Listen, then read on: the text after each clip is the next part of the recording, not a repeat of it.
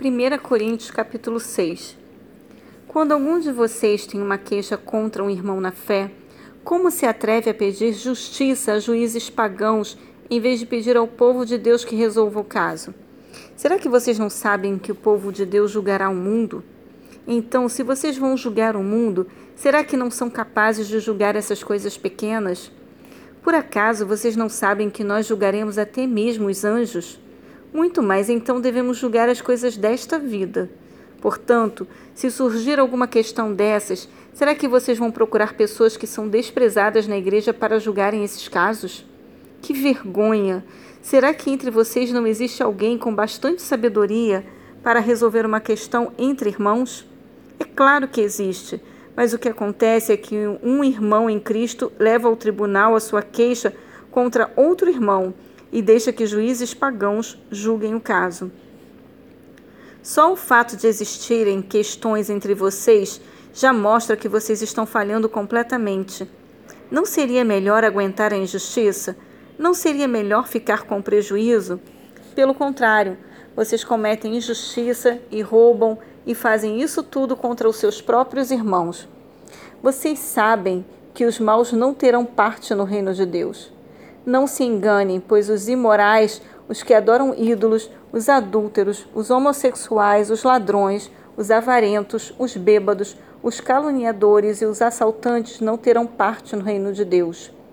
Alguns de vocês eram assim, mas foram lavados do pecado, separados para pertencer a Deus e aceitos por Ele por meio do Senhor Jesus Cristo e pelo Espírito do nosso Deus.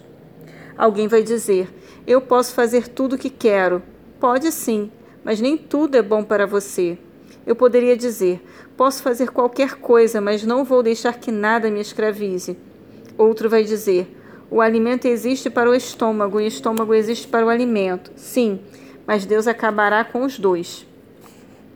O nosso corpo não existe para praticar a imoralidade, mas para servir o Senhor.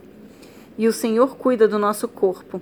Pelo seu poder, Deus ressuscitou o Senhor e também nos ressuscitará a nós. Será que vocês não sabem que o corpo de vocês faz parte do corpo de Cristo? Será que eu vou pegar uma parte do corpo de Cristo e fazer com que ela seja parte do corpo de uma prostituta? É claro que não. Ou será que vocês não sabem que o homem que se une com uma prostituta se torna uma só pessoa com ela? As Escrituras Sagradas afirmam: os dois se tornam uma só pessoa. Porém, quem se une com o Senhor se torna espiritualmente uma só pessoa com Ele. Fujam da imoralidade sexual. Qualquer outro pecado que alguém comete não afeta o corpo, mas a pessoa que comete imoralidade sexual peca contra o seu próprio corpo.